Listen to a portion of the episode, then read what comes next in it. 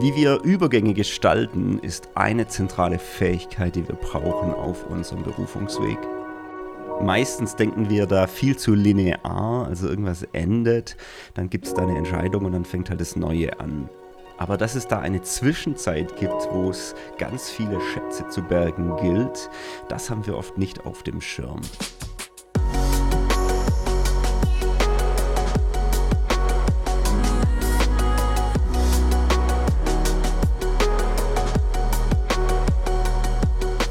Erweckt Leben Podcast. Dieses Thema heute ähm, wird sehr viele von euch berühren, da bin ich mir sicher, weil viele von uns eben in Übergängen stecken. Wir stecken im Leben immer wieder in Übergängen. Ähm, ich weiß nicht, wie es dir geht. Du fragst in deiner Umgebung mal so ein bisschen nach und du hörst immer wieder Leute sagen, ja, ich stecke gerade in so einer Zwischenzeit oder so einem Übergang, Beruf, Neuorientierung oder Beziehung. Da ist eine Beziehung zu Ende gegangen oder vielleicht eine Freundschaft zu Ende gegangen, Umzug. Aber du hörst auch ganz oft so diese Themen von, hey, eine Lebensphase geht zu Ende, eine neue beginnt. Ja, die jungen Erwachsenenzeit ist vorbei, jetzt kommt so dieser Ernst des Lebens, die Rush Hour, Familiengründung. Oder jemand, der sagt, ich bin gerade aus dieser Phase raus und komme so in eine neue Aufbruchsphase. Also es gibt so viele Übergänge im Leben, im Großen wie im Kleinen. Ähm, und wir wissen so wenig darüber, wie wir diese Übergänge gestalten. Und dass unser Leben nicht in einem Stillstand bleibt, dass wir uns als Mensch wirklich entwickeln, ist es wichtig, dass wir das lernen. Und deswegen möchte ich mein Herz da mit dir teilen. Ich habe in letzter Zeit viele Menschen beraten. Ich selber habe die letzten Jahre einen großen Übergang erlebt und spreche da auch drüber.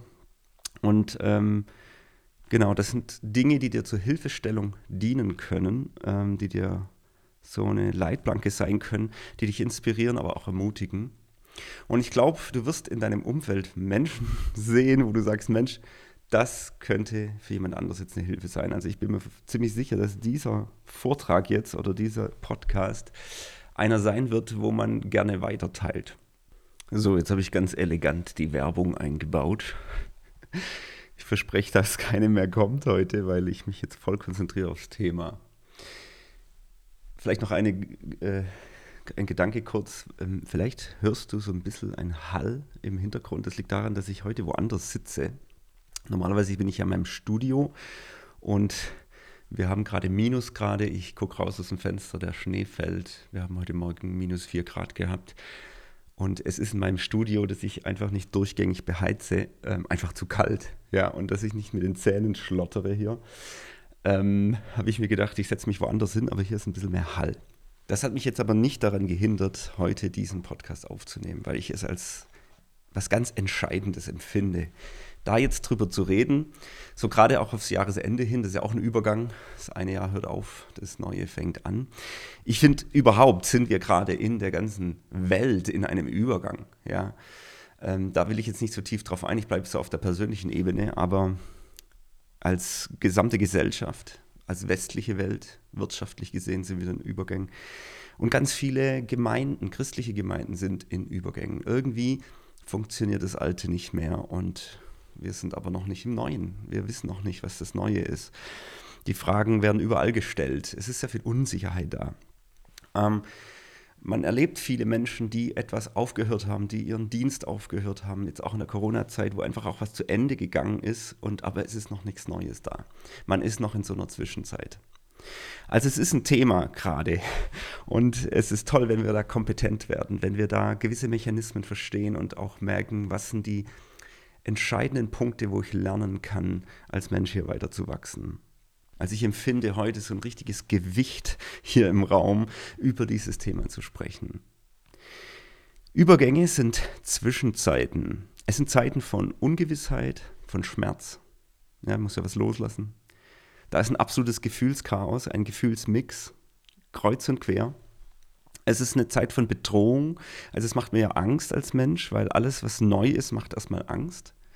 Und trotzdem mischt sich da auch sowas wie Hoffnung rein, weil ich ja auch was Neues hoffe und ähm, auch mir visionäre Gedanken mache, was da kommen könnte. Es ist eine Zeit von Unsicherheit.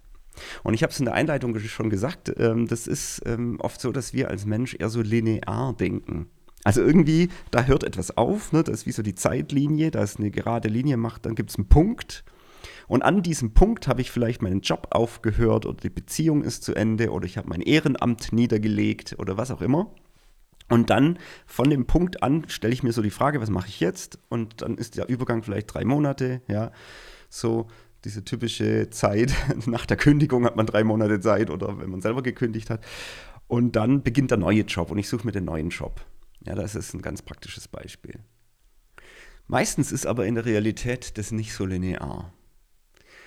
Sondern, ähm, gerade wenn es größere Dinge in unserem Leben sind, und zum Beispiel der Wechsel einer Arbeitsstelle, ist so ein Ding, dass ich vielleicht wirklich jahrelang in was gearbeitet habe, in einem Beruf war, in einer Firma war oder in einem Ehrenamt irgendwie Funktionen hatte in einer Gemeinde oder so oder in einem Verein und das, damit habe ich mich ja identifiziert. Das war mir ja wichtig. Das hat meinen ganzen Alltag, also vielleicht einen Großteil meiner Zeit eingenommen. Oder die Beziehung, die zu Ende geht. Oder eine Freundschaft oder ein Freundeskreis, wo ich dazugehört habe. Also eine Zugehörigkeit zu einer Gruppe kann ja auch sowas sein. Und ich kann sagen, okay, hier hat die Zugehörigkeit jetzt geendet. Die Gemeinde ähm, hat sich aufgelöst oder ich bin raus oder was auch immer. Es kam zu einem Ende und Punkt, jetzt suche ich mir halt eine neue Gemeinde. Und der Punkt ist eben, dass es keinen Punkt gibt. Meistens zumindest. Es ist nicht so einfach. Ich kann nicht einfach den Schalter umlegen und sagen, jetzt bin ich im Neuen und jetzt funktioniert das Neue. Und das, was ich mir wünsche, das ist plötzlich da. Das ist in der Regel nicht so.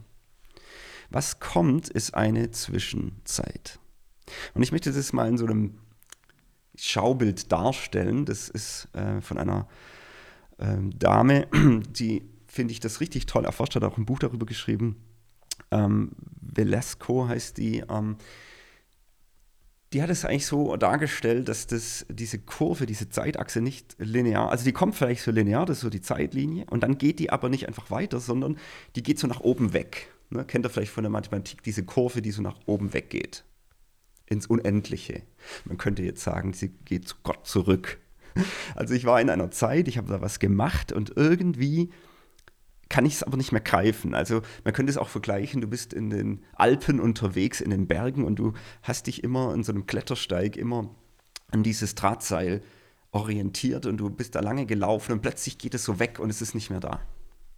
Und jetzt bist du orientierungslos und du weißt, irgendwo da hinten um die Ecke kommt auch das nächste, das ist irgendwie auf dem nächsten Level, da kommt auch der nächste Klettersteig, das ist auch anders.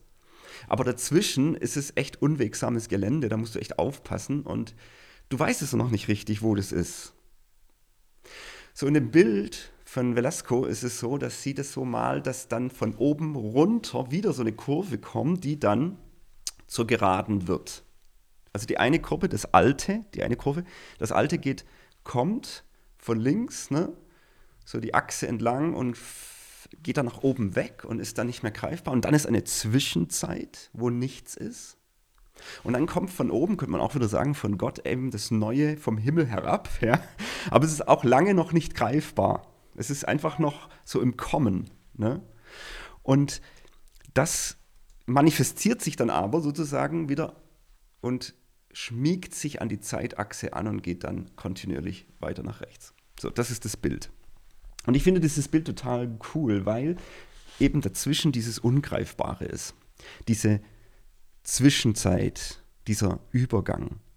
Und was wir oft eben nicht verstehen, ist, dass gerade in dieser Übergangszeit eine ganz fragile Zeit ist. Also da fühlen wir uns echt zerbrechlich. Das ist eine anstrengende Zeit. Da sind wir sehr sensibel, fast schon so hochsensibel, so wir fühlen uns so, ja, dass wir denken, oh, Leute sagen was, man fühlt sich dann verletzt oder ja, man fühlt sich einfach unsicher, ja, in seinem Selbstbild schwankend. Der Selbstwert ist mal stark, dann ist mal weg. Ja, das ist wirklich wie wenn die Identität so flüssig wäre. Das ist so das Grundgefühl und es ist auch viel Unzufriedenheit da, weil das Neue ja noch nicht da ist. Und es ist so eine Mischung zwischen zwei Grundgefühlen, nämlich das Nicht mehr, das Grundgefühl des Nicht mehr, das ist so ein bisschen der Rückspiegel, ja, ich gucke nach hinten. Das Alte hatte ja vielleicht ganz gute Sachen, ja, hat mich ja ausgemacht und dann sind Dinge nicht mehr die funktionieren nicht mehr. Oder ich merke, dass es weniger und weniger und weniger funktioniert. Und das Neue ist noch nicht. Das ist auch ein Grundgefühl. Also es ist eine Mischung, so ein Kuddelmuddel zwischen nicht mehr und noch nicht. Und das macht unsicher. Das macht auch Angst. Das ist eine ganz existenzielle Angst, weil der Mensch ist immer bedroht von Dingen, die er nicht weiß. Und du weißt ja noch nicht so richtig, was kommt. Du musst das Alte loslassen, also diesen alten Klettersteig, den musst du ja schon loslassen. Du merkst, der geht nicht mehr weiter und du kannst den neuen ja noch nicht greifen. Das heißt, es ist ein ja, verletzlicher Zustand. Und was viele nicht verstehen und ich selber lange nicht verstanden habe, ist, in dieser Zeit passieren ganz, ganz, ganz wichtige Dinge, muss aber auch erstmal wahrnehmen, dass es eine anstrengende, seelisch sehr anstrengende Zeit ist, wo wirklich meine Gefühle das ganze ähm, Spektrum aufweisen, ja. Und jetzt wird dir vielleicht klar, warum ich in der letzten Folge über Gefühle gesprochen habe. Das ist praktisch die Vorbereitung für diese Folge. Also diese ganzen Grundgefühle, die ich da angesprochen habe, von, von Traurigkeit, von Angst, ne, was ich da alles angesprochen habe, der Ärger, Schmerz, all diese Dinge, auch Freude, kommen davor in dieser Zwischenzeit. Und ich muss auch lernen, eben mit diesen Gefühlen zu arbeiten. Das wird auch nochmal Teil einer Vertiefung sein hier in diesem Podcast, dass ich diesen Gefühlen Ausdruck verleihen kann. In dieser Zeit ist eine ganz wichtige äh, Schlüsselkompetenz, die ich gleich ansprechen werde.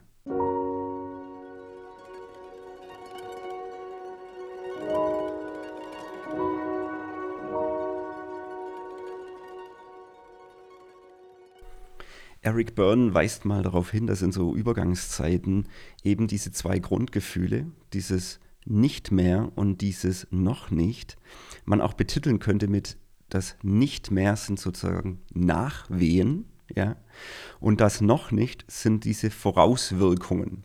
Ja, sind auch, man könnte auch sagen, da wird was Neues geboren, das sind die Vorwehen. Also diese zwei Grundgefühle, diese zwei Kräfte sogar, die machen, die, die, die, lösen wirklich einen Gefühlsmischmasch aus, weil die Sachen ja fast gleichzeitig sind. Also die Nachwehen, also ich leide und noch darunter, ich betrauere, was war. Ich ähm, habe eben Nachwehen vom Nicht mehr und die Vorauswirkungen, ähm, da ist viel Hoffnung drin, da ist viel auch Unsicherheit drin, aber auch vielleicht Freude, also ganz viel, was da reinkommt. Die machen diesen Mischmasch von Gefühlen, diese ganze Palette aus und bewirken letztendlich, dass diese Zeit eben zu dieser sehr fragilen Zeit wird. Diese zwei Kräfte trüben auch unsere Sichtweise über uns selbst. Na, deswegen schwankt eben dieses Selbstbild. Sie trüben aber auch die Sichtweise über andere.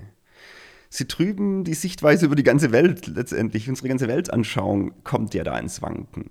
Und dann stellt sich eben für uns die große Frage, ähm, wie gehe ich jetzt mit diesem Übergang um, beziehungsweise ist fast wie so ein Bedarf da, ich muss diesen Übergang gestalten. Ich kann den nicht einfach nur sich selbst überlassen. Und dann sind eben Schätze da drin, dass ich mich als Mensch wirklich weiterentwickeln kann, dass da eine ganz große Persönlichkeitsentwicklung auf mich wartet. Aber ich brauche Gestaltung dieser Übergänge. Es ist eine seelische Arbeit, die anstrengend ist. Ich arbeite am Selbstbild und ich muss auch lernen, die richtigen Fragen zu zu stellen, überhaupt mal die richtigen Fragen zu finden und kapieren, dass diese Arbeit eine ganz, ganz, ganz wichtige Arbeit ist, die mich letztendlich ins Neue erst wirklich bringt. Na, das lineare Denken wäre ja eben, komme ich wieder zum Beispiel der Arbeitsstelle, du hast halt diesen Job und du bist mehr oder weniger damit zufrieden, weißt auch, du willst was anderes noch machen im Leben, da ist noch mehr, du suchst nach Sinn. Und dann suchst du ja erstmal nach plumpen, einfachen Antworten, rationalen Antworten. Zum Beispiel die Antwort, ja, was ist der nächste Job? Es ist ja auch berechtigt, ne? mit was verdiene ich mein Geld, wo will ich arbeiten, wie lang ist der Weg zur Arbeitsstelle, äh, was war da praktisch, was war unpraktisch im letzten Job. Also wir, wir sind oft auf dieser Ebene von logischen, rationalen Punkten, die wir da abarbeiten und abhacken wollen und wo wir ganz schnelle Antworten drauf wollen.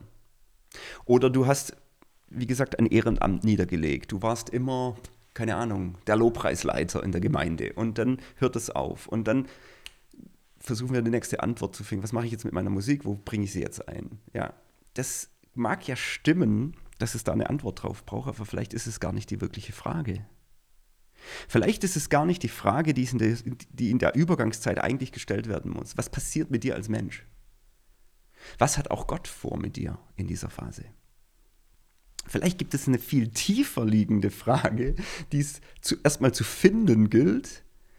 Und dieses Arbeiten am Selbstbild, dieses Arbeiten mit dieser Sensibilität, wo du ja auch Sachen wo dich ja Sachen nerven, wo du, wo du Sachen doof findest, wo du Sachen auch ablegen willst, wo du all das loslassen willst, wo du ja all das auch mal durchdenken und durchleben musst, auch gefühlsmäßig durchleben musst, dass du ins Neue hineinkommst. Und da gilt es eben, die richtigen Fragen zu finden, als immer gleich die Antworten zu suchen.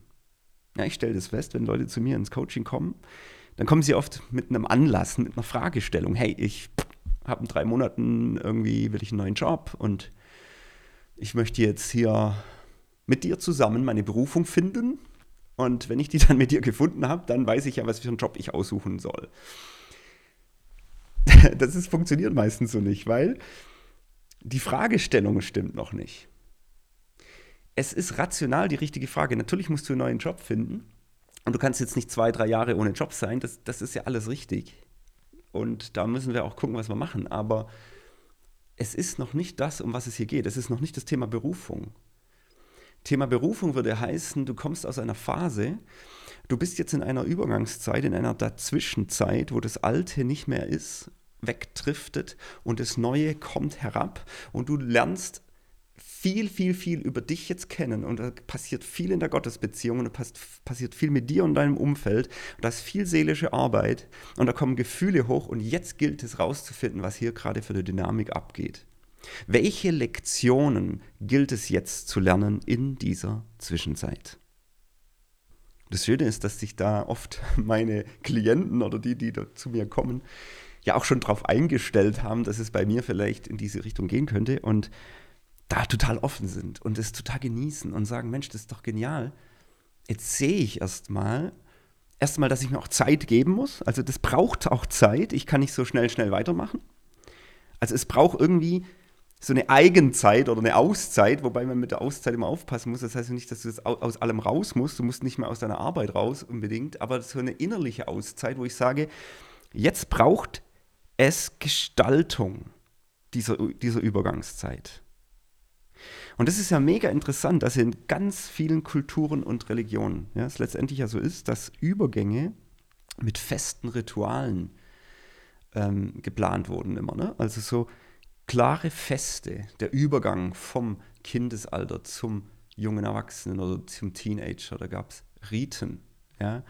klare Zeiten, ähm, Feste, die gefeiert wurden, genau, aber auch Fasten oder Absonderungszeiten oder klare Vorschriften, was in dieser Zeit, klare Strukturen könnte man sagen, wie eine gewisse Zeit gestaltet wird. Auch Trauer wurde in manchen Religionen oder Kulturen eben, hat eine bestimmte, fast so ein Etikett, ähm, fast schon so eine Art, so eine Art Protokoll, wie das abläuft, als Struktur, als Hilfe, denn Rituale schaffen Sicherheit. Man kann jetzt darüber streiten, ob da jedes Ritual clever ist oder gesund oder ob das, ob das Sinn macht. Aber meine, prinzipiell ist es ja mal logisch, dass wir in einer Übergangszeit, wo eben so viel unsicher ist, wo so viel Angst macht, wo wir existenziell ja bedroht sind, zumindest fühlt sich das so an, dass wir eine Struktur bekommen, die uns hilft, wo wir Rituale finden, die uns helfen, um diese Zeit zu gestalten. Also Rituale schaffen Sicherheit und Gestaltung es ist sozusagen oft auch gewesen ein bewusstes über die Schwelle treten. Ne? in was Neues. Im Kleinen machen wir das ganz selbstverständlich. Ne? Also so, es gibt ja auch so der Übergang von Nacht, Schlaf ne, zu Tag. Das ist auch ein Übergang. So diese Dämmerung ist auch so eine Übergangszeit. Und dieser Aufwachmoment oder ist ja auch nicht so ein Punkt, wo du sagst, okay, jetzt bin ich wach, bam, und jetzt der, geht der Tag sofort 100% los. Nee, da ist eine Übergangsphase, wo ich erstmal langsam mache, wo ich erstmal so aufstehe, wo ich vielleicht ins Bad gehe, mir die Zähne putze, wo ich dann dusche, wo ich mir das Frühstück mache. Vielleicht habe ich noch ein Tagesanfangsritual, wo ich ein bisschen in der Bibel lese, ein bisschen Lobpreis mache, äh, idealerweise, und, und, ein Gespräch mit dem Partner habe, die Kinder aufwecke. Also es gibt ja verschiedene Dinge, die da, die da stattfinden können, wo jeder auch anders gestaltet. Und diese, dieses Morgenritual ist was Wichtiges, was uns eine Struktur gibt, wo ich gar nicht mehr viel nachdenken muss, sondern wo ich das halt einfach auch so mache, wo ich gemerkt habe, das ist gesund für mich, um in den Tag hier zu kommen. Das gleiche kannst du jetzt äh, sagen, auch fürs Schlafen gehen. Wäre es clever, ein gutes Ritual zu finden. Und das ist eben ein wichtiges Learning für mich gewesen. Übergänge, wenn die gelingen sollen, wenn ich mich da wirklich entwickeln möchte, dann brauchen sie eine bewusste Gestaltung.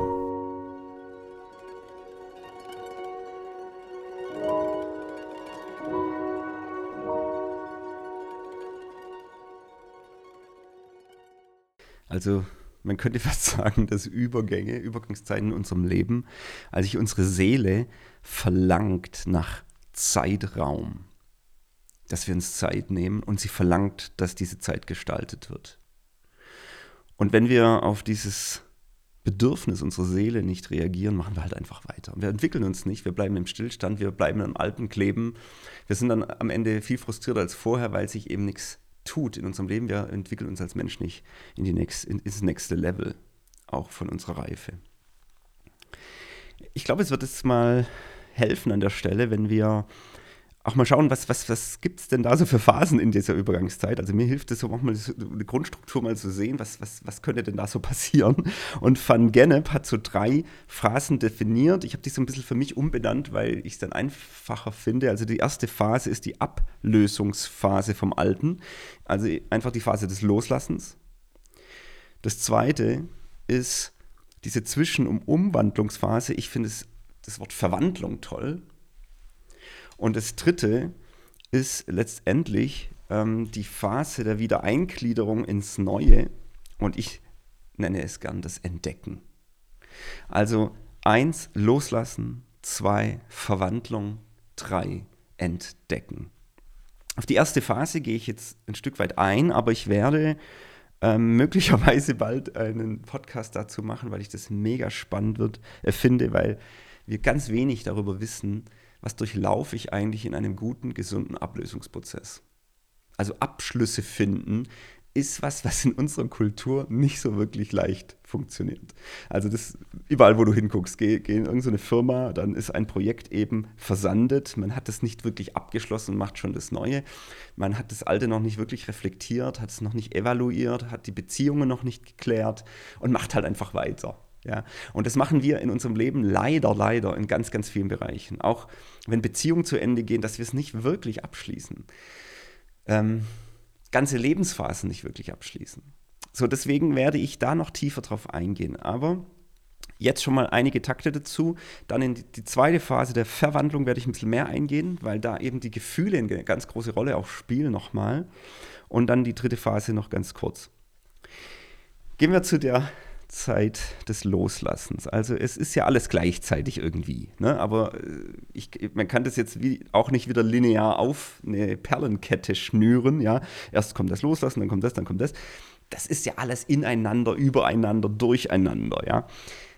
Trotzdem passiert eben verstärkt natürlich die Zeit des Loslassens, die auch wichtig ist, dass wir die eben durchschreiten. Die wird natürlich am Anfang mehr sein und die wird dann immer weniger. Ähm, erstmal ist wichtig festzustellen, dass jeder Mensch diese seelische Fähigkeit des Loslassens überhaupt besitzt. Also das ist was ganz Wichtiges, was wir als Mensch haben. Jeder kann das. Also ich würde mal sogar sagen, Gott hat das in uns angelegt, dass wir etwas loslassen können. Man könnte da fast so von einer Psychologik sprechen, eine Psychologik des Loslassens. Also das hat eine Logik, ist ja klar. Wenn ich was Neues ergreifen will, muss ich das Alte loslassen. Also unsere Psyche hat diese Logik. Und die weiß auch, dass du da Stationen hast, die du da durchschreitest. Das ist völlig klar und das ist in uns verankert. Ähm, wir können lernen, aber wie wir diese Stationen gut durchschreiten. Ja, also auch, es ist ja oft auch ein Trauerprozess, ein Verlust, ne? etwas, was ich zurücklassen muss. Es ist nicht nur ein Mensch vielleicht, kann sein, dass es auch ein Mensch ist oder eine Gemeinschaft, eine Gruppe oder ein, eine Arbeitsstelle, eine Identität, eine Identifikation, die ich zurücklassen muss, eine Tätigkeit. Das ist ja immer auch mit Trauer verbunden, ne? weil Traurigkeit ist, da ist etwas verloren gegangen und du hast einen Verarbeitungsprozess zu gehen. Und das ist auch ganz wichtig. Trauer und ähm, Traurigkeit ist kein Ereignis, das ist wieder nicht so ein Punkt, das passiert halt, sondern es ist ein Weg, es ist ein Prozess mit Stationen. Darauf werde ich dann an anderer Stelle nochmal tiefer eingehen, was für Stationen das sind. Aber wichtig vielleicht an der Stelle zu erwähnen ist, man kann da stecken bleiben in diesem Prozess. Ja, also man, man, man kann da Rückfälle erleben, das ist auch normal, dass man immer wieder zurückfällt, aber dann auch wieder vorwärts kommt. Es ist wie so ein Gärprozess, bei dem man, wie gesagt, eben stecken bleiben kann, deswegen ist es gut, es sich bewusst zu machen, es zu lernen, war wie eine Kompetenz auch zu lernen als Mensch, äh, dass man so Traurigkeitsprozesse, Loslassprozesse auch durchschreiten kann. Und wenn der Verarbeitungsprozess, wenn der gesund läuft, was ist denn das Ziel davon? Das Ziel ist, dass man das Alte, was man mitnehmen kann, in die Zukunft nimmt. Also das sortiert sich ja da in diesem Gärprozess auch irgendwo aus. Das ist auch fast wie so Schlacke, die Hochsachen, die du nicht mitnehmen kannst, die kann man abschöpfen, aber so dieses geläuterte Gold, ja, das kannst du mitnehmen. Es muss sich aber rausschälen, das muss rausgeläutert werden. Das, was man nicht aus, auslöschen kann und auch nicht auslöschen sollte, das nimmst du mit. Aber das, was wirklich vorbei ist, davon kannst du dich auch trennen. Das kannst du dann eben loslassen. Und dann geschieht es ja auch, dass dann Platz für Neues überhaupt entsteht. Also das ist eben dieser Prozess, wenn er gesund ist. Wenn wir diese Wege gehen, dann können wir rausschälen, sortieren, was bleibt zurück, was nehme ich mit. Was ist mir wertvoll, was würdige ich, kann es würdigen, aber auch trotzdem zurücklassen. Was ist ein Teil von mir? Was ist ein Teil meiner Geschichte? Ähm, und solche ganzen Themen kommen da hoch. Ja? Und es ist auch wichtig, dass wir Dinge auch feiern, abschließen kann mich noch daran erinnern, und das werde ich jetzt hier ähm, ein paar Mal sagen, ich hatte ja diese große Übergangszeit, wo ich so meine alte Tätigkeit, wo ich Mitleiter war eines christlichen Werkes, einer christlichen Organisation, wo wir Seminare gemacht haben für Leiter, für die verschiedensten Formate, wo ich viel rumgereist bin, viel Vorträge gehalten habe. Wirklich auch, es war wie ein Start-up, so ein Seminarhaus mitgegründet habe. 13 Jahre meines Lebens, mein Herzblut da mit reingegeben habe. Ich und meine Frau, wir waren voll mit drin. Aber das ist zu einem Ende gekommen. Ich habe es in anderen Podcasts schon erwähnt. Wer mein Buch gelesen hat, hat es auch äh, schon mitgekriegt. Das ist zu Ende gekommen vor sechs, sieben Jahren. Ähm, das war auch ein längerer Prozess. Und dann, wo das dann klar war, wir gehen da jetzt, das ist der Zeitpunkt, wir müssen gehen, es geht nicht mehr miteinander weiter. Wir sind zwischenmenschlich an einem Punkt gekommen, wo wir nicht mehr weitergehen können. Das war ja ein Trauerprozess. Und das musst du erstmal akzeptieren, ja. Ähm, du kannst natürlich sagen, schnipp, jetzt gucke ich nach einer neuen Arbeitsstelle, aber so geht das nicht. Ich musste kapieren, und das hat schon eigentlich sogar vorher schon begonnen, wo ich noch gar nicht raus war, schon Jahre vorher, dass hier etwas Größeres passiert, wo ich als Mensch wachsen darf. Und ich will da jetzt nicht zu sehr ins Detail gehen. An dieser Stelle sei mal erwähnt, ich habe gemerkt, wie wichtig es ist, Dinge zu würdigen, Dinge zu feiern, ich kann mich noch erinnern, ich habe mit meiner Frau auch mal an einer Stelle, wo es dann durch war, auch ein Sekt aufgemacht. Nicht, weil wir gefeiert haben, dass es jetzt rum ist, sondern wo wir auch sagen, wir danken auch. Wir danken Gott. Wir, wir, wir würdigen auch, was wir hatten, was wir gegeben haben, was wir aber auch bekommen haben das war nicht so leicht, ja, dass man das sofort kann. Es ist ja auch eben ein Prozess. Ja. Da bist du vorher vielleicht noch wütend, da bist du noch niedergeschlagen, aber irgendwann akzeptierst du es eben auch und dann kommen auch so Sequenzen der Würdigung. Ich kann mich noch erinnern, ich bin an einem Morgen dann mal hingefahren, das ist ein Kilometer Luftlinie von uns. Ja. Wir wohnen ja immer noch hier in diesem Ort. Und also wo das Zentrum ist. Und ich bin auf ein Feld gefahren, wo eins der zentralen Ereignisse stattgefunden hat. Also da hatte ich so als Leiter eines Jugendcamps und danach sogar noch einer Konferenz, wo ich mitgestaltet habe als Speaker, ähm, hatte ich da Großes erlebt auf so einer Wiese. Das war einfach für mich so ein großer Schlüsselmoment, wo ich Jahre vorher dort erlebt hatte. Ein ganz schönes Erlebnis. Und ich weiß noch, dass ich dann morgens, nachdem das alles passiert war, hingefahren bin, auf diese Wiese gegangen bin, dort hingekniet habe und das war für mich so ein kleines Ritual des Loslassens. Ich habe da einfach geweint. Ich war da ganz allein. Und da war wirklich so die Präsenz Gottes. Da war er, war er da. Und ich habe es irgendwie so in seine Hände gegeben. Ich habe gesagt, du hast mich hierher gestellt. Du hast mich an diesen Ort gestellt. Du hast mich hier Dinge erleben lassen, die großartig waren. Es gab viel Schmerzhaftes, viel Schwieriges. Aber in dem Moment auch das zu würdigen, was groß war, was schön war. Und das habe ich in dem Moment so wie losgelassen und zurückgegeben. Da passt für mich eben wieder dieses Bild, diese Kurve geht nach oben weg. Und es ist nicht mehr greifbar. Und ich habe das Gott in die Hände gegeben und ich habe wirklich gespürt in dem Moment, wie wenn es mir genommen wird und mein Herz aber voller Dankbarkeit ist. Natürlich, wenn du was weggibst, hast du erstmal Leere. Das fühlt, es fühlt sich echt komisch an. Wenn du investiert hast in Menschen, wenn du ja, so viel Lebenszeit investiert hast, so viel Tränen, so viel Schweiß in die Arbeit, in den Aufbau eines, eines, einer Organisation gesteckt hast, ist das brutal schmerzhaft, das loszulassen und nichts mitnehmen zu können in dem Moment. Auch kein Geld, kein, kein Erfolg oder sonst. Du kannst erstmal nichts mitnehmen. Das bist du erstmal mit leeren Händen stehst du da und das war der Moment, erstmal kniend, aber dann auch das zu würdigen, auch in Gottes Hände zu legen. Du hast, von dir habe ich es empfangen und so dir gebe ich es zurück. Das war für mich so ein kleines Ritual. Es gab noch mehr, also viel mehr und auch länger. Das war nur so ein, eine Szene, wo das ein bisschen ausdrückt, wie wichtig eben diese Ablösungsphase ist. Und das kommt ja dann auch immer wieder, es kommt in Wellen, in Wehen, immer wieder in Wehen. Für mich waren das monatelang wo ich eben dann auch eine Struktur gebraucht habe, ein allmorgendliches Ritual, wo ich gesagt habe, ich kann nicht den ganzen Tag jetzt irgendwie so in diesen Ablösungswehen äh, schwelgen, ja. So, ich brauche auch wieder Fokus, ich brauche auch andere Dinge, das ist ganz wichtig, komme ich gleich drauf. Sondern dass ich sage, jedem Morgen habe ich immer meinen Psalm, den ich vor Gott lese und wo ich immer wieder das gleiche Gebet gebetet habe. Herr, zeige mir deinen Weg, dass ich wandle in deiner Wahrheit richte mein Herz auf das eine, dass ich deinen Namen fürchte. Und da war ganz viel von diesem Gebet ausgehend, auch so, wo mein Herz immer wieder vor Gott kommt, immer wieder, wo ich bitter war, wo ich zornig war, wo all diese Sachen da waren und die auch wichtig sind. Die sind auch eben Gefühle, die man braucht, sage ich auch gleich nochmal was dazu. Aber das immer wieder vor Gott bringen, immer wieder damit gehen, damit arbeiten, das in so einem Rahmen, so einem Ritual ähm, zu formen, für mich in der Gebetszeit am Morgen, war für mich überlebenswichtig.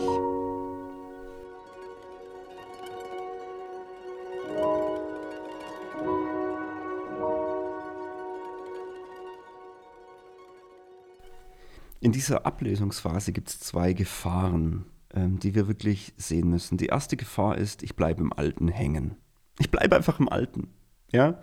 Ich bleibe in den alten Mustern dann verliere ich die Zukunft, die eigentlich möglich wäre. Ich bleibe im Alten hängen, kann auch sein, ich bleibe in meiner Trauer hängen, ich bleibe in meiner Wut hängen, ich bleibe einfach in der Bitterkeit hängen, wenn was auch schmerzhaft ist oder wenn es äh, auch mit Menschen zu tun hat. Das, die zweite Gefahr ist, wir springen unreflektiert, fast flüchtend oder auch verdrängend ins vermeintlich Neue und denken, wir sind im Neuen. Dann wird das Alte völlig wertlos, also ich werfe es einfach weg und freue mich so ein bisschen ähm, oberflächlich eigentlich an einem Neuen. Und das sind eigentlich Leute, die sich so versuchen, ständig neu zu erfinden. Ja, und das ist auch nicht überzeugend. Du hast das Gefühl, ja, ich bin jetzt im neuen Job und ich mache jetzt das oder ich bin in einer neuen Beziehung und, oder ich bin in einer neuen Gemeinde oder was auch immer. Und du denkst so, hm, das wiederholt sich ständig. Die gehen so eine Schleife. Es passiert immer wieder das Gleiche. Also die verändern sich nicht wirklich. Also in ihren Mustern bleiben sie eigentlich im Alten, aber oberflächlich sind sie im Neuen. Ähm, haben diese Dazwischenzeit nicht wirklich durchlebt, die Lektion nicht gelernt. Und da entsteht auch keine gesunde Verbindung zum Alten. Also du merkst es wirklich, da musst du genau hinhören. Du musst mal auf dich selber hören, wenn du die Geschichte erzählst. Also dieses Narrativ, vom Alten ist mega spannend in der Beratung. Also da bin ich, ähm, da habe ich ganz gespitzte Ohren, da habe ich eine sehr, sehr, sehr sensible Wahrnehmung, wenn jemand erzählt von der Phase, aus der er kommt. Wie erzählt er die Geschichte? Super spannend. Das ist ja eh interessant. Ähm, im Laufe dieser Übergangszeit, wenn sie gesund läuft, wenn wir lernen loszulassen, wenn wir lernen das Neue zu entdecken, wenn, wir, wenn unser Selbstbild sich ins Positive verändert, wird sich auch unsere Geschichte verändern. Das ist voll lustig. die Vergangenheit verändert sich mit unserer Persönlichkeitsentwicklung. Also wie du darüber redest, verändert sich. Wie die Geschichte erzählt wird, dein Narrativ vom Alten verändert sich. Also bei mir war das definitiv so. Ich habe am Anfang war das noch sehr von Wut und Entrüstung ähm, also von den Vokabeln, wenn ich da erzählt habe, was jetzt da war und wenn mich jemand gefragt, warum bist du jetzt nicht mehr dort und so, war das sicherlich noch von großer Enttäuschung geprägt. Ja, und das ist auch normal, das ist auch nicht schlimm. Aber es zeigt mir eben was. Deswegen sage ich ja, achte mal auf dein Narrativ, auf deine Erzählung. Wie erzählst du darüber? Und wenn das gut läuft, und es kann eben Monate dauern, je nachdem, wie groß der Übergang auch ist, ja, Monate, es kann sogar Jahre dauern, je nachdem, wie gesagt, wie groß der Übergang ist. Es können kürzere oder längere Zeiten sein. Aber im Laufe der Zeit verändert sich deine Erzählung. Und dann habe ich an mir festgestellt, verändert sich auch die Art, wie ich darüber erzählt habe. Und es wird immer würdigender. Es wird auch klar, also es ist auch unzensierter. Ja, also ich merke auch, ich erzähle auch Sachen, über die ich mich jetzt einfach gar nicht mehr schäme. In der Zwischenzeit habe ich mich ja ziemlich geschämt über Dinge. Das ist auch typisch, dass Scham, Schuldgefühle in der Zeit gang und gäbe sind. Ähm, und meine Erzählung wird würdigender, Menschen gegenüber, auch Gott gegenüber. Ich merke auch, dass ich werde dankbarer, ich werde klarer, ähm, ich schärfer, trennbarer, was habe ich mitgenommen, was habe ich zurückgelassen. Es wird einfach deutlicher. Und ich, also ich ende meine Geschichte, ähm, und das, wenn du mein Buch gelesen hast, wirst du das merken, der Spirit ist positiv weil ich diese Übergangszeit wirklich sehr intensiv durchlaufen habe. Und du wirst sehen, dass ich, also ich schreibe es nicht so, aber das sage ich immer wieder, das ist das Beste, was mir passieren konnte. Klammer auf, weil ich so darin gewachsen bin, weil mein Glaube an Gott so tief geworden ist, weil unsere Beziehung tiefer geworden ist, weil ich in, in ein neues Level von Berufung gekommen bin, das es so ja nie stattgefunden hätte. Also ich erzähle heute die Geschichte sehr würdigend und das merkst du, wenn du in dieser Phase bist, dass sich deine Geschichte verändert. das ist fast so eine Art ähm, Standortbestimmung. Wie erzählst du deine Geschichte? Ich möchte dir nochmal so eine kleine Seitenbemerkung machen, die für viele vielleicht wichtig ist. Guck mal, wenn du, wenn es Trennungen gab mit Menschen, und ich nehme da jetzt mal alles rein, also Trennungen mit Gruppen, ähm, Scheidungen, also wirklich von Ehen, Beziehungen, die auseinandergegangen sind, auch wenn man schon ein paar Jahre zusammen war, auch wenn es noch nicht verlobt, verheiratet war, trotzdem Trennungen, auch Freundschaften, die zerbrochen sind. All diese Dinge, ähm, wenn es um Menschen geht, ist es doch auch wichtig, dass ich loslasse. Na klar, es ist logisch. Aber auch die Zeit, die ich mit diesen Menschen verbracht habe, wie, wie rede ich denn eigentlich über diese Zeit? Was für einen Platz hat es in meinem Herzen? Du kannst doch nicht, also bei mir waren das jetzt 13 Jahre, okay? 13 Jahre einfach ausknipsen und sagen, jetzt bin ich halt im Neuen, ich will vom Alten nichts mehr wissen. Das ist doch Teil von meiner Geschichte. Es ist, diese Menschen sind Teil meiner Geschichte.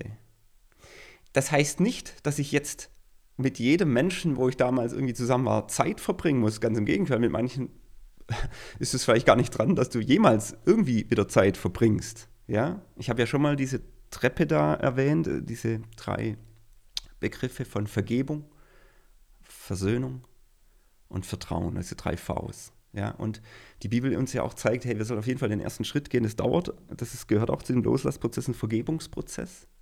Die Bibel sagt, wir sollen vergeben, wir brauchen das. Das ist wichtig und das ist Teil dieser Übergangszeit. Wenn es an uns liegt, sollen wir Versöhnung suchen. Ähm, das ist manchmal gar nicht möglich, weil die Person vielleicht gar nicht mehr lebt oder es gar nicht will ähm, dann ist es wichtig, dass du in deinem Herzen damit versöhnt bist. Aber manchmal passiert ja auch eine Versöhnung. Auch ich und wir haben das wunderbar erlebt. Äh, die Bibel sagt, sofern es an euch liegt, also von eurer Seite, bitte sucht Versöhnung. Versöhnung heißt aber nicht Beziehung in der Hinsicht. Also es gibt ja auch äh, wirkliche Missbrauchsopfer, ganz schlimme Beziehungen, toxische Beziehungen. Ähm, ach, furchtbar missbräuchliche Beziehungen, wo wirklich gut ist, dass sie zu Ende gegangen sind und trotzdem muss verarbeiten. Und Versöhnung heißt da vielleicht eben nicht, dass man da jetzt wieder in eine Beziehung kommt, sondern Versöhnung heißt, es gibt vielleicht einen Moment des gegenseitigen Loslassens ähm, in einer würdigenden Atmosphäre noch, ja. Und der dritte Schritt wäre ja Vertrauen. Du hast überhaupt nicht, äh, auch von der Bibel her, die Anforderung, du sollst jetzt jedem Menschen vertrauen, ja. Und da soll eine Vertrauensbeziehung wieder entstehen. Bei manchen wird es vielleicht kommen. Da kann Versöhnung wirklich zu einer Vertrauensbeziehung zurückkommen, aber eben nicht immer. Und ähm, ich finde es immer gut, diese drei Stufen so im Blick zu haben, dass wir da auch nicht so ein Durcheinander kriegen und ähm, komische idealistische Sicht. Ja. Aber wenn es um Menschen und das ist jetzt mein Punkt, du kannst nicht einfach Jahre wegknipsen. Das ist Teil deines Herzens, es ist Teil deines Lebens. Und auch da ist es ja je nachdem, wie, wie traumatisch, schwierig oder verletzend vielleicht das auch war. Es kann ja auch positive Teile da geben. Auch da braucht es eine Aussortierung. Wo waren gute Teile? Was habe ich auch gegeben? Was war von meiner Liebe auch echt und gut? Und was, das ist Teil meiner Geschichte und auch das zu würdigen und aber auch Sachen klar zu richten. Also da braucht es auch dieses, es muss, das Wort richten finde ich da gar nicht falsch, ja. Also dass ich Sachen auch wirklich als Schuld und Sünde betitle, wo es auch so war, ja? wo es gerichtet wird, auch mein Herz sich ausrichtet, wo ich Sachen loslassen darf und sagen, das war eben nicht meine Schuld, ja, das war die Schuld einer anderen Person. Das war nicht mein Problem, das war das Problem einer anderen Person. Also wo ich auch, wo auch klare Trennungen stattfinden, Sortierung, wo, wo ich so schön finde, auch wo Gott hilft, da ist auch dieses Schwert als Symbol, wo wirklich scheidet zwischen Dinge, wo ich sage, hier braucht es eine klare Abgrenzung. Und das hilft meiner Seele eben in der Zeit, dass ich auch so Sachen reflektieren kann und Sachen aber auch würdigen und Sachen auch mit Dankbarkeit sehen kann und dass es eben auch Teil meiner Geschichte wird und auch sagen kann, das nehme ich auch mit in die Zukunft. Diese Erinnerungen nehme ich mit in die Zukunft und anderes lasse ich wirklich zurück, was nie wieder Teil meines Lebens sein darf. Ich mache jetzt mal hier in Punkt oder ein Komma, ja, weil ich würde mal sagen, dass das ist ein Thema, Abschlüsse finden, loslassen, was man wirklich noch mal tiefer äh, gehen sollte und das würde ich gerne in einem kommenden, in einem der kommenden Podcasts gerne machen und würde hier jetzt mal das stehen lassen, also die Loslassphase ganz arg wichtig. Die zweite Phase ist die Verwandlung, diese Umwandlungsphase. Das ist wirklich dieser Ort, wo etwas mit uns geschieht und wo ich vielleicht auch in diesem Prozess des Loslassens an den Punkt komme, wo ich auch akzeptieren muss und kapieren muss, auch ich muss mich verändern. Es geht nicht immer um die anderen, wo ich mit dem Finger zeige, ja, sondern wo ich merke, dieser Bereich des Nicht mehr endet eben und das noch nicht ist noch nicht da und meine Identität steht irgendwie auf dem Spiel. Ja? Deswegen erlebe ich es ja als Bedrohung. Und dann realisiere ich eben in dieser Zeit, was im Alten funktioniert hat, wird im Neuen nicht mehr tauglich sein. Und vielleicht habe ich mal so ein paar Backflashs, ja, dass ich es doch wieder im alten Stile probiere und mache und tue und irgendwie klatsche ich immer wieder gegen die Wand und es funktioniert einfach nicht und ich kapiere, irgendwann kapiere ich es. Ich kann das nicht mitnehmen. Es verändert sich was. Ich verändere mich. Ich muss mich verändern. Und da kommt auch wieder die ganze Gefühlspalette. Ne? Zum einen Angst, aber auch Hoffnung. Zum einen Traurigkeit, aber auch Freude. Also das mischt sich, das kann sich tageweise ändern oder mehrmals am Tag. Ja, und das ist wie so ein innerer Kampf, so eine Zerreißprobe zwischen diesen Dingen. Und das zeigt sich in unterschiedlichen Dingen. Also ganz Klassiker ist, man verleugnet diese Problematik lange. Das habe ich lange gemacht. Ich habe so lange verleugnet. Nein, ich bin nicht in diesem Prozess. Nein, das habe ich doch schon gelernt. So nach dem Motto, ich hatte doch schon mal Seelsorge im Leben, wozu brauche ich jetzt das nochmal? Das hat mir Gott doch schon gezeigt und so. Das ist immer lustig, ja, was man da alles verleugnet. Lange, lange, lange verleugnet. Und ich sehe auch Menschen in Übergangsphasen, die verleugnen immer noch, dass sie in der Übergangsphase sind und proklamieren das Neue, in dem sie jetzt stehen und ich kann es ihnen einfach nicht abnehmen, sorry. Also dieses Leugnen kann so weit gehen, dass man wirklich überhaupt nicht sich als Mensch weiterentwickelt, dass man sich einfach in den Stillstand leugnet oder in, in, in den Rückspiegel, in dem zurück ins Alte verhaftet mit dem Leugnen. Es kann aber auch ein Rücksehnen sein, also immer wieder auch, aber auch komplett, dass ich mich so nach den Fleischtöpfen Ägyptens zurücksehne. Das ist ein klassisches Bild aus der Bibel. Das Volk Israel war in der Übergangszeit. Sie waren nicht mehr im Alten, also sie waren ja Sklaven in Ägypten, da war es schlimm und da war viel Leid und es kam zu einem Ende und dann wurde, da war der Auszug und dann waren sie in der Wüste, diese Übergangszeit ist ja, da ist es heiß, da ist es staubig, ne? das ist auch ein schönes Bild für Übergangszeiten, sind Wüstenzeiten, Wildnis, unwegsames Gelände, Unklarheit, Orientierungslosigkeit und das verheißene Land ist noch nicht greifbar. Es, es wird zwar darüber geredet, da ist die Verheißung, aber man kann es nur erahnen, es ist eben noch nicht da. Und da gab es eben mehrfach die Situation vom Volk Israel, wo sie sich zurückgesehnt haben in schwierigen Situationen, wo sie gemurrt und geklagt haben. Und dann haben sie ihm gesprochen von den Fleischtöpfen Ägyptens, so nach dem Motto, da war es ja besser. Was natürlich völliger Quatsch ist, ja. Vielleicht war ein Teil besser. Sie hatten halt in dem Moment kein Fleisch und dort hatten sie es, aber letztendlich ist es so ein Zurückgehen in die alte Comfort Zone. Ja? Also da, wo ich mich halt irgendwie sicher fühle, ist zwar völliger Quatsch. Ich entwickle mich überhaupt nicht weiter. Eigentlich will ich da auch gar nicht sein. Eigentlich ist es voll die Versklavung. Aber weil ich es gewohnt bin, möchte ich zurück. Und viele gehen zurück in die Comfort Zone. Ist einfach so. Das tut einem richtig weh, wenn man das von außen beobachtet. Dann, dann ist eben wie beim Volk Israel eine Endlosschleife. Sie werden wieder an den gleichen Punkt kommen und vielleicht wieder äh, die gleiche Entscheidung treffen. Ähm, das ist eine Geschichte neben dem Leugnen, eben dieses Zurücksehnen ins Alte, fast so eine Wehmut, fast so eine Romantik ins Alte äh, zu entwickeln. Ähm, und statt, sage ich mal, das ist eine Gefährdung, dass man mutig weiterschreitet ins Verheißene, sabotiert man sich oft selber, habe ich auch schon einen Podcast darüber gemacht, dieses Herr der Durchbrüche. Ne? Wir, sabotieren uns sogar, wir machen uns selber kaputt, um im Alten bleiben zu dürfen. Das ist ein unterbewusstes äh, Handeln. Ja? So ist Upper-Limit-Problem. Sobald wir merken, eigentlich geht es jetzt ins Nächste, eigentlich sind wir im Übergang, eigentlich kommt das Neue, aber weil wir ja Angst haben und uns gegen den Mut entscheiden, bleiben wir in der Comfortzone. Das ist auch wirklich ähm, eben so, so, eine Dynamik, die oft äh, passiert.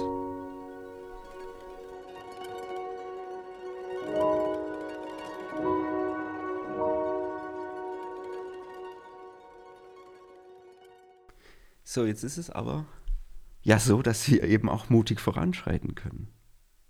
Und was wäre dann so ein Aspekt, der da sichtbar wird, nämlich, dass ich verstehe, und ich gestehe mir ein, und zwar auf einer tieferen inneren Herzensebene, ich muss mich verändern und ich werde jetzt hier verwandelt.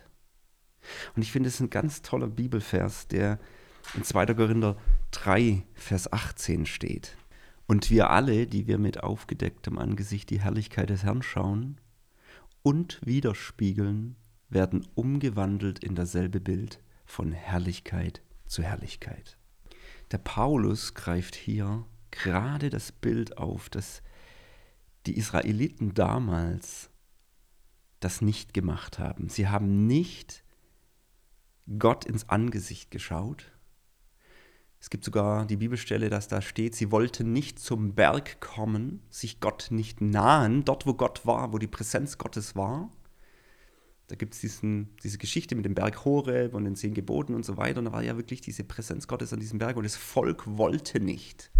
Sie haben sich dem nicht ausgesetzt und wollten zurück zu den Fleischtöpfen Ägyptens. Ne? Und da steht so dieses Bild, dass letztendlich über ihrem Herzen eine Decke war.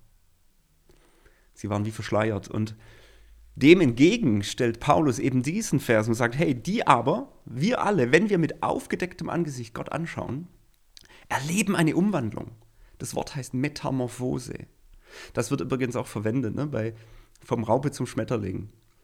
Eine Umwandlung, eine Verwandlung, eine Entwicklung, eine Persönlichkeitsentwicklung, die da stattfindet. Und zwar von der einen Herrlichkeit zur nächsten. Ich finde es mega spannend. Wenn du in deinem Leben sowas erlebst, sowas echtes, tiefgreifendes erlebst, dass so eine Umwandlung stattfindet, dann wird die alte Herrlichkeit, so wie du früher warst, wie du Gott erlebt hast, wie du gelebt hast, wie deine Fähigkeiten waren, deine Kompetenzen waren, wie du als Individuum, als Identität gelebt hast, wird für dich alt vorkommen. Du wirst sagen, Mensch, die Herrlichkeit ist ja gar kein Vergleich zu dem, was ich jetzt habe, mit dieser Reife, mit dieser Entwicklung, mit dem, was Gott in mir gebaut hat. Da wird die Herrlichkeit, die damals war, wie die tiefste Finsternis wirken zu der Herrlichkeit, die du jetzt hast. So stark ist es. Und wie schlimm wäre es, wenn wir nicht weitergehen? Wie schlimm wäre es, wenn diese Umwandlung nicht stattfinden würde? Was ist hier der Schlüssel? Der Schlüssel ist, dass wir dem ins Auge sehen, dass wir Gott ins Auge sehen. Was hast du jetzt mit mir vor? Was ist deine Lektion für mich jetzt in dieser Phase? Nicht dieses Wegdrehen, nicht dieses alte Zurückdrehen. Bereit sein, du willst mich verwandeln. Du willst mich hier verwandeln. Das ist schmerzhaft, das kann Zeit dauern. Da ist ein Weg zu gehen. Da ist ein Weg durch diese Wüste zu gehen. Aber da wird ein verheißenes Land kommen und ich vertraue dir, dass du mich in dieses verheißene Land führst. Das ist der Schlüssel. Ich beobachte immer wieder an Christen, dass das, warum, warum funktioniert das eigentlich nicht, dass wir einfach von irgendjemand segnend die Hände aufgelegt bekommen und dann betet jemand dieses Gebet, dass wir verwandelt werden von Herrlichkeit zu Herrlichkeit und dass wir aufs nächste Level kommen, ins nächste Reife-Level. Ja? Also irgendwelche Leiter wollen das gerne mit ihren Mitarbeitern tun, weil sie das toll finden, wenn die endlich mal reifer werden. Funktioniert irgendwie nicht. Warum funktioniert es nicht?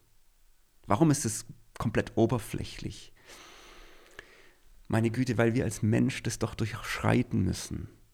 Gott hätte ja auch sagen können, die kommen raus aus, dem, aus der Sklaverei des Volk Israel und innerhalb von ein paar Tagen sind sie eben im verheißenen Land.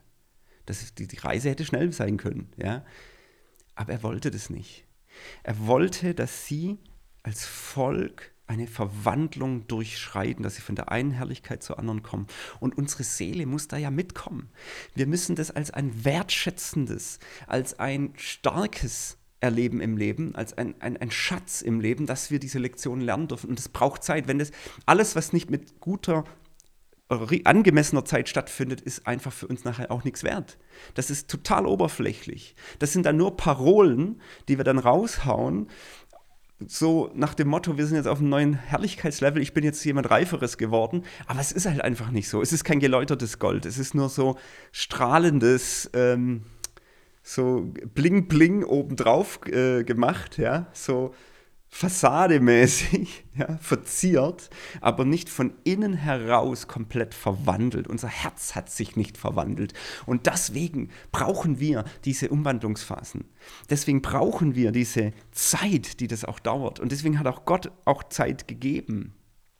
Aber, und das ist das Schöne und Entscheidende hier an der Stelle ist es im Angesicht Gottes. Schau dem ins Auge mit Mut und Entschlossenheit. Es braucht Mut, in die Gegenwart Gottes zu gehen in so einer Zeit. Es braucht Mut, jeden Morgen zu beten, weil er wird dir Sachen zeigen. Es braucht Mut, wenn du dich davon abwendest und du nicht auf die dunklen Punkte deines Lebens schauen willst, dann wirst du halt im Alten bleiben. Das war das Problem des Volk Israels. Und ich finde dieses Bild so schön. Wir bleiben doch dieselbe Person. Wir sind ja nicht jemand anderes nachher. Wir sind immer noch dieselbe Person. Aber wir wandeln uns oder Gott wandelt uns. Wir gewinnen neue, geniale Fähigkeiten hinzu, die wir vorher noch nicht hatten. Wir werden zu einer reiferen, zu einer geläuterten oder zu einer erlösteren Version von uns selbst. Ja? Äh, in, in der Coaching-Branche würde man jetzt sagen, das ist der Prozess der Individuation. Und die mündet dann eben in die dritten Phase, die Phase des Entdeckens. Das ist immer noch eine sehr fragile Zeit, weil ich ja vieles noch nicht weiß, weil ich es erst entdecken muss. Ich muss es erkunden. Und es ist für mich auch eine Phase, die ich gern betitel mit einer Überraschungsphase. Das ist wie so ein Überraschungsei, wo ständig was Neues kommt und denkst, wow, das ist ja jetzt krass. Ja, neue Fähigkeiten, neue Wahrnehmungen. Also es ist echt der Hammer, was da alles kommt im Neuen. Und ich darf da schrittweise eben hineinfinden nach der Umwandlung. Ich nehme meinen neuen Platz ein, ich nehme meine neue Rolle ein, ich genieße eine neue Form von Autorität. Und ich muss lernen letztendlich auch mit dieser neuen Identität, mit diesem neuen Selbstbewusstsein zu leben. Ja, ich versuche das noch so ganz sachte äh, auszuprobieren. Und das, was ich vielleicht geahnt habe, was da kommen könnte, wird peu à peu greifbar, wird peu à peu manifest. Ne? Das ist diese Kurve, die von oben kommt. Ich empfange das auch wirklich aus Gottes Hand und ich spüre zunehmend, dass ich als Mensch wirksamer geworden bin. Und dass es auch nicht nur um mich hier geht, sondern dass ich der Welt darin was zu geben habe. Man muss natürlich dazu sagen, dass diese Phase der, des Entdeckens auch auch das ganze Gefühlsspektrum äh, beinhalten kann, weil da gibt es auch Rückschläge und dann gibt es auch wieder kleine Sorgen, Mensch, habe ich es verloren. Und also gibt es auch wieder Situationen, wo, wo man da verzweifeln könnte und gleichzeitig, wo ganz viel Hoffnung und Vision entsteht. Also da muss ich ja auch durchnavigieren. Ähm, das ist auch wichtig. Aber letztendlich lebe ich und entdecke ich, was sich an meinem Menschsein getan hat, was ich da entwickelt habe. Und ich kann das von Herzen mehr und mehr genießen.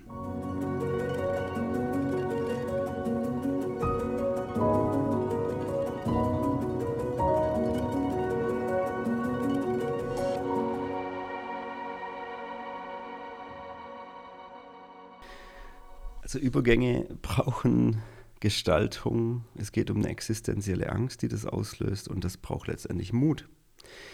Mut ist etwas, was Nötiges dass wir da durchkommen. Und Mut ist etwas, was aus dem Herzen des Menschen kommt. Ne? Also das ist eine Entscheidung, die ich treffe.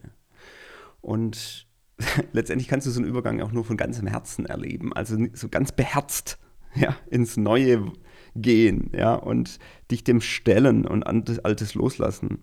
Sonst bleibst du zum Stillstand. Ähm, wenn, wenn wir von ganzem Herzen reingehen, dann spielen eben Gefühle eine Rolle. Ja, ich habe es jetzt mehrfach erwähnt, wie eigentlich in allen Phasen eine ganze Gefühlspalette da, Palette da ist und wir lernen oder wir brauchen das auch. Und ich möchte jetzt noch ein paar kurze, ganz praktische Hilfen geben, wie wir da damit umgehen, mit diesen Gefühlen in dieser Zeit weil uns das, weil das eben einen großen Raum auch einnimmt. Ja. ja, und diese Cornelia von Velasco, die das eben sehr viel erforscht hatte mit diesem Thema Übergängen, ähm, die hat da drei Schritte genannt, die einfach wichtig sind, die finde ich super hilfreich. Das erste ist Gefühle zulassen, aber dosiert. Weil wenn wir sie nicht dosieren, dann wird es zu intensiv dann überwältigt es uns wie so ein Tsunami und äh, das kann auch verheerend sein. Also das kann dann sein, wenn die Gefühle zu krass werden, sowas wie Trauer, Wut und solche und Schmerz, ne? dann, dann kann es sein, dass wir nichts anderes mehr wissen, als zu betäuben. Ja? Das machen ja viele durch Rauschmittel oder Medikamente. Sie versuchen zu betäuben, weil es einfach zu intensiv ist. Es fühlt sich einfach zu krass an. Und wenn das längerfristig passiert, dann, dann betäuben Leute oder sie verdrängen. Ja?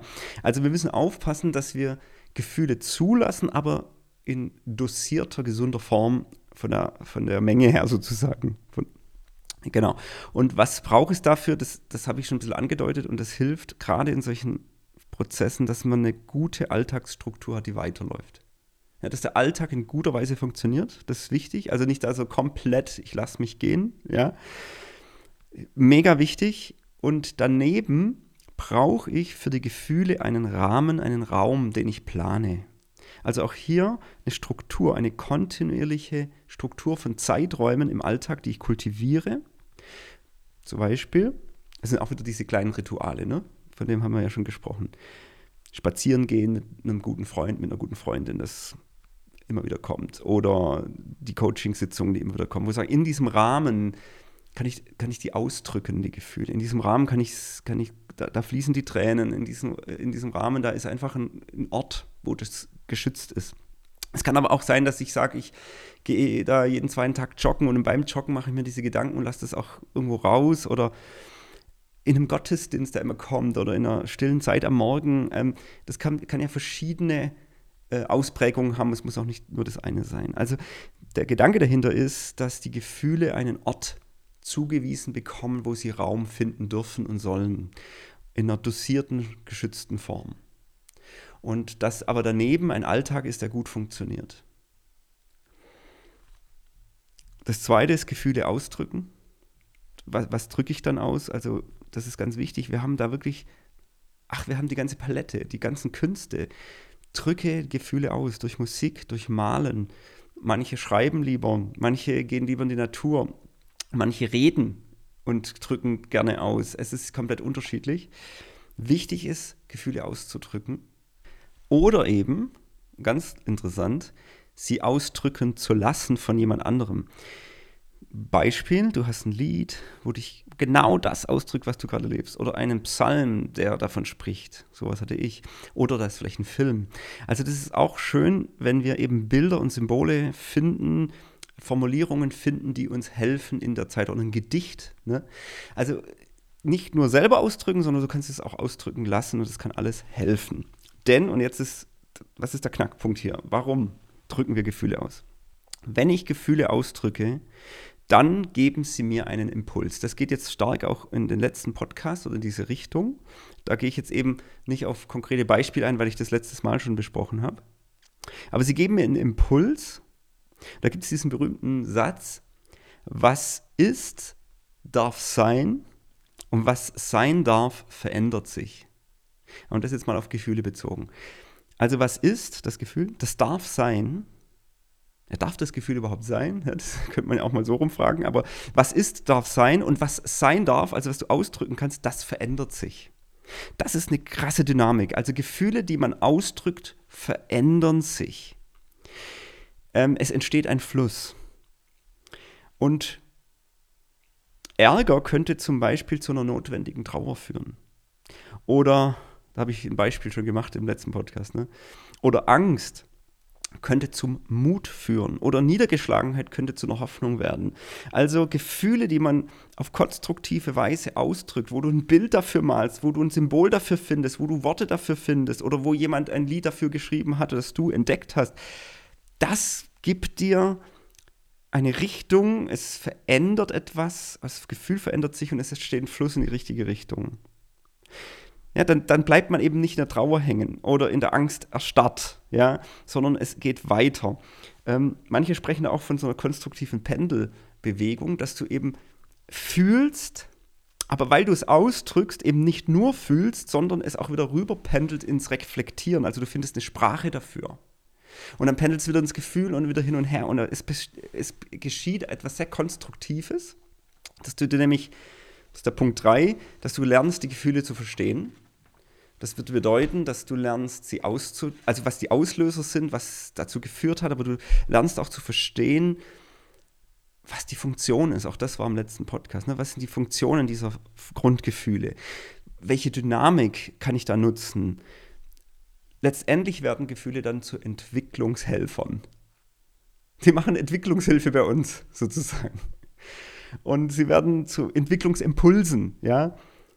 Das hilft beim Loslassen, das hilft beim Aussortieren, das hilft beim Verwandeln, das hilft beim Entdecken von Neuem.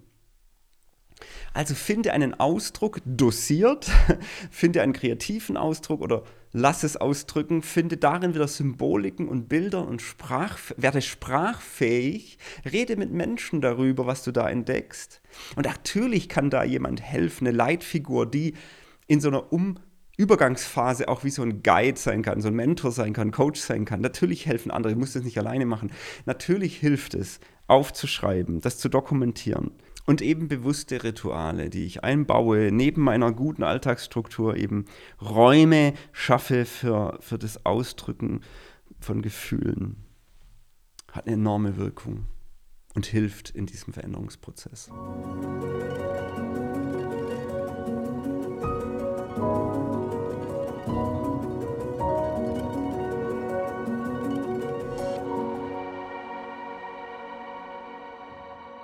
Jetzt stelle ich dir noch eine ganz äh, herausfordernde Frage, nämlich wie viel Zeit darf es dich kosten? Wie lange darf das denn eigentlich dauern? So in unserer machbaren Gesellschaft, wo wir alles immer machen wollen, drei, gib mir die drei Punkte, die ich umsetzen kann und dann wird es gemacht. Ja? Ähm, fällt uns das, glaube ich, oft schwer, dass wir uns dem uns selber Zeit geben, unserer Seele Zeit geben ähm, für so einen Übergangsprozess. Und wie gesagt, ich weiß ja nicht, ob wir jetzt bei dir von was Kleinem reden, wo es um vielleicht ein paar Wochen handelt, oder um was wesentlich länger und gravierenderes, was Größeres, wo es einfach mehr Zeit braucht. Aber die Frage bleibt einfach, wie viel Zeit gibst du dir, gibst du dem, um hier aktiv zu gestalten? Bist du jemand, der eher die schnellen Antworten sucht, die es vielleicht also es gibt vieles, was man klären muss, das ist nicht die Frage, aber auch darin, in dem Klären dieser Punkte die Antwort sucht. Oder bist du jemand, der auch bereit ist, die tiefliegenderen Fragen ähm, zu finden? Ich möchte abschließen mit einem wunderschönen Gedicht. Es ist wirklich was ganz Besonderes. Ich werde es aber nicht ganz vorlesen, es würde zu viel Zeit kosten. Es ist ähm, von Rainer Maria Rilke und ich habe so in dem, der letzten Passage so ein paar Auszüge davon und nimm dir die Zeit und lass mal diese Worte auf dich wirken. Man muss Geduld haben mit dem Ungelösten im Herzen und versuchen, die Fragen selber lieb zu haben, wie Bücher, die in einer fremden Sprache geschrieben sind. Wenn man die Fragen lebt, lebt man vielleicht auch allmählich, ohne es zu merken, eines fremden Tages in die Antworten hinein. Rainer Maria Rilke. Ha, das ist eine krasse Formulierung. In die Antworten hineinleben. ist das vielleicht der Schlüssel, dass ich diese Übergangszeit annehme, dass ich weiß, es ist eine fragile Zeit, es ist anstrengend, auch seelisch anstrengend, ich muss da mit den Gefühlen arbeiten, ich bin ein Umwandlungsprozess, ich arbeite da ganz stark am Selbstbild, es ist eine Persönlichkeitsentwicklung. Aber gerade wenn ich die tiefliegenden Fragen finde, mit Gott zusammen, im Angesicht Gottes, der mir hilft und in dessen Gesicht ich ja Wahrheit erkenne und ist ja wie ein Spiegel, also viel über mich erkenne, dass ich dann in die Antworten hinein lebe. Und das Neue, was, dann, was ich dann von Gott empfange für mein Leben, was komplett anderes ist, als was ich je gedacht hätte. Was viel tieferes, viel stärkeres. Das kann ich mit absoluter Überzeugung sagen. Wenn ich die letzten Jahre meines Lebens angucke, sehe ich, dass ich immer wieder überrascht werde, wo ich denke, jetzt macht es Sinn. Jetzt verstehe ich. Jetzt verstehe ich, warum das wehgetan hat. Jetzt verstehe ich, warum ich das loslassen musste. Jetzt verstehe ich. Und ich habe über mich so, so viel gelernt. Und ich habe so viel von Gott empfangen und mein Gottvertrauen ist so viel tief gewachsen. Ich bin zutiefst dankbar für die Übergangszeit, die bei mir mehrere Monate und Jahre gedauert hat. In diesem Sinne wünsche ich dir viel, viel Glaube. Ich wünsche dir, dass du in dieser Zeit das Angesicht Gottes erlebst. Das heißt Begegnung mit Gott. Dass es dich hineinzieht in die Bibel und nicht rausdrückt. Und dass du wunderbare Dinge erlebst, auch mit den Mitmenschen, die diesen Übergang ja immer auch miterleben und die auch viel Gnade dann auch brauchen äh, für dich in der Zeit. Und du brauchst auch Gnade für sie. Sei von Herzen gesegnet. Bis dann. Ciao.